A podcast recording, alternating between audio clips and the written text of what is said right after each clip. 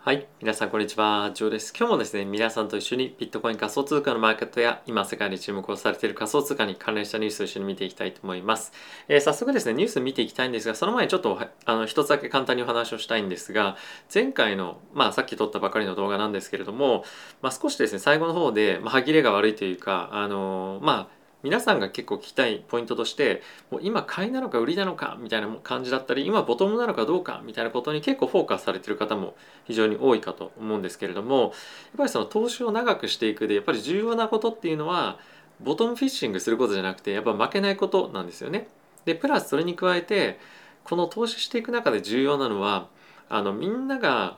負けている時に勝つことではなくてこの大きな上昇トレンドに乗るっていうことがやっぱり重要で勝つ時にしっかり勝つっていうことが非常にやっぱり生きていく重要なんですよね。みんなが死んでいく時に一緒に死ぬってなると、まあ、本当にあの投資活動を続けていくのが非常に、えー、難しいので、まあ、そういうことはせずにそういった時にはリスクを少し抑えめにしたりとかっていうのがやっぱり非常に重要で、まあ、先日もご紹介をした、まあ、ステーキングとかを使いながらやっぱり自分の資産を守っていくと。で大きく増やせるタイミングでしっかりと増やすってことをやっていくことが非常に重要なのでボトムフィッシングをするんではなくて、まあ、波に大きくグワッてきた時にしっかりとリスクを取るっていうところが僕は重要だと思ってるので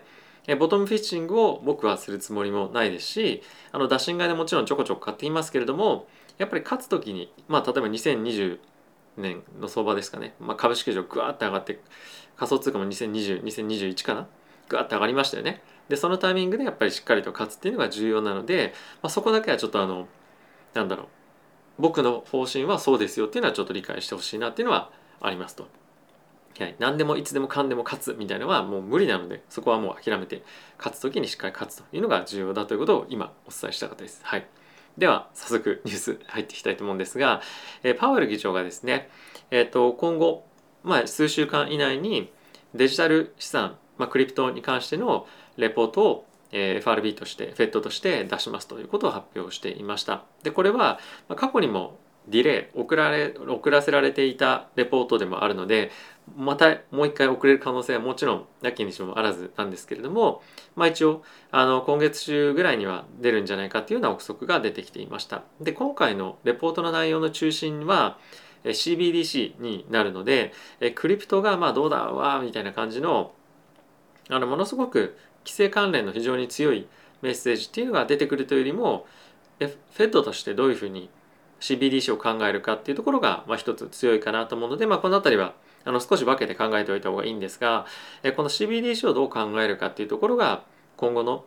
ステーブルコインの規制とかにもつながっていくんじゃないかなと思うので、まあ、非常に重要なレポートになると思います。また出てきたら皆さんにお伝えをしていきたいと思いますので、ぜひですね、チャンネル登録していただいて待っていただけると嬉しいです。はい、次のレポートじゃなくて記事なんですけれども、えー、シタデルというですね、アメリカで非常に有名なファンドがあるんですが、まあ、これは昨年ですね、あのミーム株というふうに言われるシタデルなんだっけなあのゲームストップだったりとか、まあ、そういったミーム株の時に、えー、非常に個人投資家に対してまああの戦いを、まあ、挑んでいた、まあ、あの個人投資家のニックキー悪魔みたいな相手のファンドなんですけれども、まあ、そこがですねセコイアキャピタルとか、えー、パラディムから、まあ、資金を調達をして今後仮想通貨に関連した、まあ、投資を進めていくんじゃないかっていうふうに、まあ、言われていますと。でもしかすると今後上場するかもしれないっていう話は出てきているんですが、まあ、やっぱり今後やっぱりこの仮想通貨ブロックチェーンに関連しての分野に投資をしていきたいということも、まあ、実際に言っていてでやっぱ一番彼らとして非常に重要なのが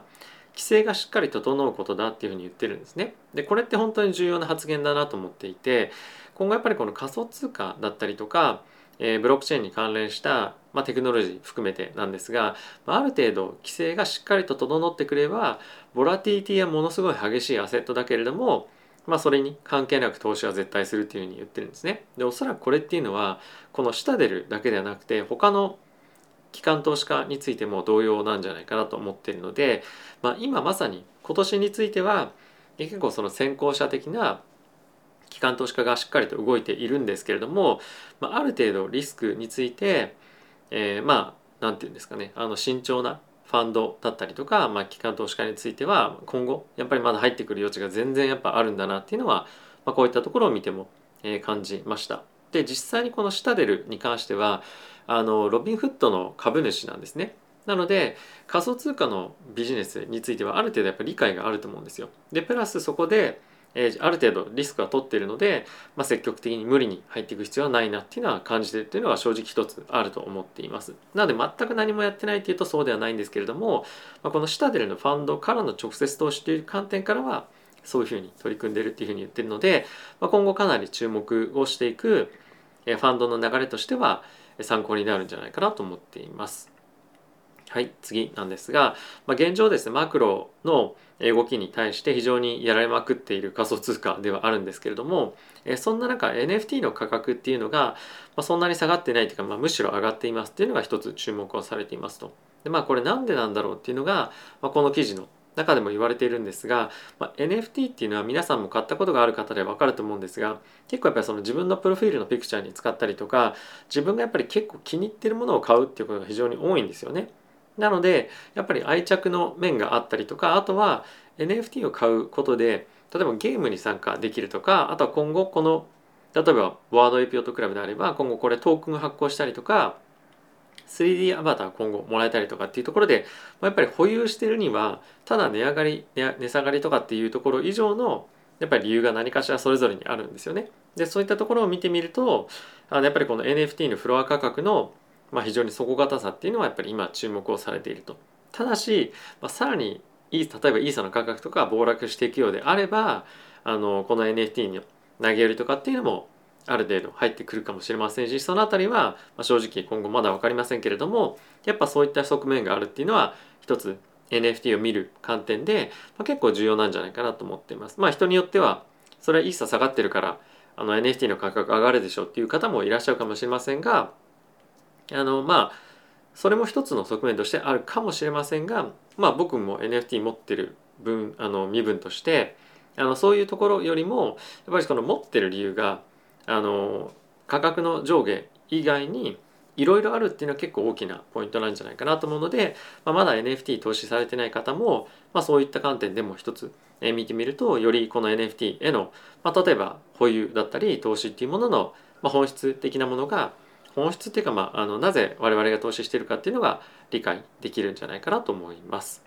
はい、えー、次なんですが、えー、モロッコがですね今その北アフリカで、えー、非常にあのビットコインの取引を、まあ、盛んにしているというのがニュースとしてなってました。北アフリカで今一番モロッコが取引しているそうなんですけれどもで面白いのがモロッコっていうのは仮想通貨の取引禁止なんですよね。にもかかわらずやっぱりこのアフリカの地域の特性でもあるのかやっぱり政府とのまあ信頼関係っていうのがあの国民の間でやっぱりなかなか持っていないっていうのもあってこういった形になっているんじゃないかなと思ってます。まあ、とはですね本当にまあもう一つ面白いポイントとしてモロッコの関連企業がモロッコの国内で今発電所大型の発電所を建設をしていると。でこれ大々的にあのこの発電所であの作られた電気の、まあ、幾分かは、まあ、ビットコインのマイニングなんかに今後使っていきますみたいなことをちょろっと言ってるんですよね。でこれってまあある意味違法ではあるんですけどこういうことを言い出してるっていうのは、まあ、今後モロッコ政府がビットコインに対してある程度寛容的な方針に変わっていくんじゃないかっていうような、まあ、予想としても一つ持たれていますと。でプラスモロッコの政府はこの発電所から電気買うんですよね。なので、まあ、こういったところを見てみるとまあ、ある意味そのビットコインっていうのは一つ国としてもやっぱり持っていて損しない通貨もしくはビットコイン関連のビジネスっていうものが国にあることっていうのはある程度、まあ、いいことなんだっていうところの認知に向かっていってるんじゃないかなっていうことも、まあ、一つ言われていますと。まあ、いずれにせよアフリカ関連の諸国では、アフリカ関連というかアフリカの諸国では同じようなトレンドをたどってる国っていうのは他にもやっぱりあったりしますしあのまたは同じような状況に国では禁止してるんですがビットコインの取引っていうのが非常に活発っていうところは他の国にもあるので、まあ、結構ですねやっぱり今後将来的に、ま、自国の経済が非常に不安定な中、まあ、ビットコインを誘致しようビットコイン関連ビジネス誘致しようもしくはビットコインを少し経済圏の中に取り入れてみようっていうふうに思う国が今後さらに出てきてもおかしくはないんではないかなと思うので、面白いニュースとして皆さんにご紹介させていただきました。はい、で次なんですけれども、えー、FED がですねあの、まあ、フェットというかその国の関連機関が、まあ、今ビットコインの ATM がですね、まあ、世界中、まあ、プラスアメリカの至る所で結構どんどんどんどん出てきているわけなんですが、まあ、それがですねまあ、性風俗だったりとか、まあ、あと他のドラッグの売買とかの、まあ、やり取りに使われてるんじゃないか使われてるんじゃないかっていうところで、まあ、結構懸念を、え、持ち始めていますと。で、まあ、これの理由なんですけれどもビットコインの ATM とかっていうのは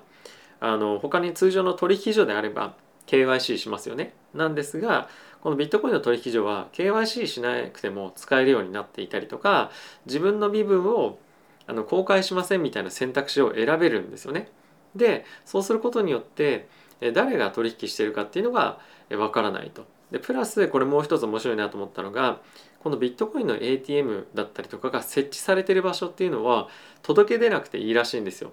だからどこにあるのかもわからないし誰が取引してるのかもわからないビットコインの取引っていうのがこの ATM を通じて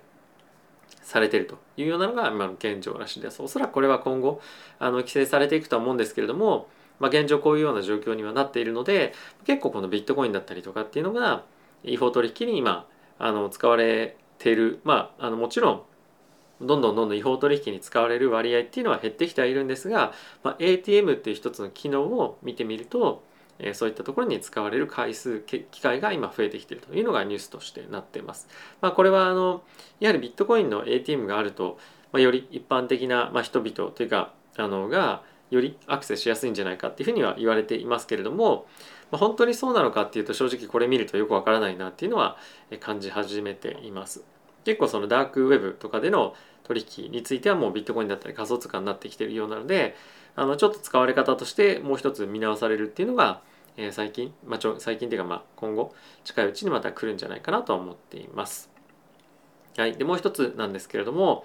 えー、AP 通信ですね日本語で言うと Associated Press が NFT のマーケットプレイスで、えー、写真用のものを今後出していくということが発表していました。でこれはえっと、 non-profit organization みたいな感じのやり方で NPO みたいな感じでやるかもしれないっていうふうに発表されていて一応1月の31日にローンチをする予定らしいです。で結構やっぱりこのアートと同じでデジタルアートと同じで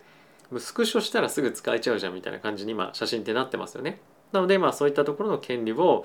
守っていくというところも一つあるんじゃないかなと思いますしやっぱりそのアーティストだったりとか、まあ、フォトグラファーもアーティストかもしれませんが、まあ、そういった人たちっていうのは結構やっぱりなかなかあのそれだけで食べていくとかビジネスをやっていくっていうのは結構やっぱ難しい人もまあ多くいたりする業界というふうに聞いていますと。でまあそういった人たちが少しでもこの NFT っていうような概念を取り入れることで、えー、より稼げるようになっていくっていうのは一つ非常にいいことだなと思うので、まあ、こういった取り組みがどんどんどんどん進んでいくと、まあ、僕も嬉しいなと思いましたしやっぱりこのブロックチェーンだったりとか NFT とかっていうところが、まあ、怪しいどうなのみたいなところから、まあ、そろそろ脱却できそうなあのタイミングに来てると思うんですよね。でプラスやっぱりこのアーティストだったりとかフォトグラファーとか、まあ、そういった人々が、まあ、本当に自分たちの、まあ、ある意味主張を自分たちがやりたいことを表現していくことで生きていけるような食べていけるような世界って非常に素敵だなと思うので、まあ、この辺りはあの今後頑張ってほしい分野の一つでもありますので、まあ、音楽というところも含めて今後僕も何かしら応援していけたらなと思っております。はい。ということで、皆さんいかがでしたでしょうか？あの、引き続きですね、仮想通貨のマーケット、まだまだ、あの、低調ではありますけれども、えさっきの下出るの機関投資家っていうのは今後まだまだ入ってきそうな感じは、まあ、規制とともにあるなっていうのもえ感じましたし、まあ、あとはやっぱりこの NFT 関連のニュースっていうのはやっぱり明るいことばっかりだと思うんですね。まあそれがいいことではないかもしれませんがあのやっぱりその仮想通貨とか NFT で儲かった人がいるっていうのがいいっていうわけではなくてこれまでそのプラットフォーマーにある意味搾取されていた人たちっていうのが、まあ、自分たちのあの技術だったりとか、まあ、感性だったりとか、まあ、スキルで食べていけるようになるっていうのは本当にあの素晴らしい世界だなと思うので、まあ、これはあのどんどんどんどんあの世界が取り入れていってよりクリエイターの方に、えー、まあベネフィットが、まあ、今までよりも多く来るような世界に本当になっていくと嬉しいなと思いましたしそうなっていくことでより人々が、まあ、我々も含めてですけれども自分が好きなことをやって生きていく食べていくみたいな感じのことができるようになっていくと思うので、えーまあ、僕もですねもう2回目ですけれど応援していきたいと思ってます。はい。ということで今日も皆さん動画ご視聴ありがとうございました。また次回の動画でお会いしましょう。さよなら。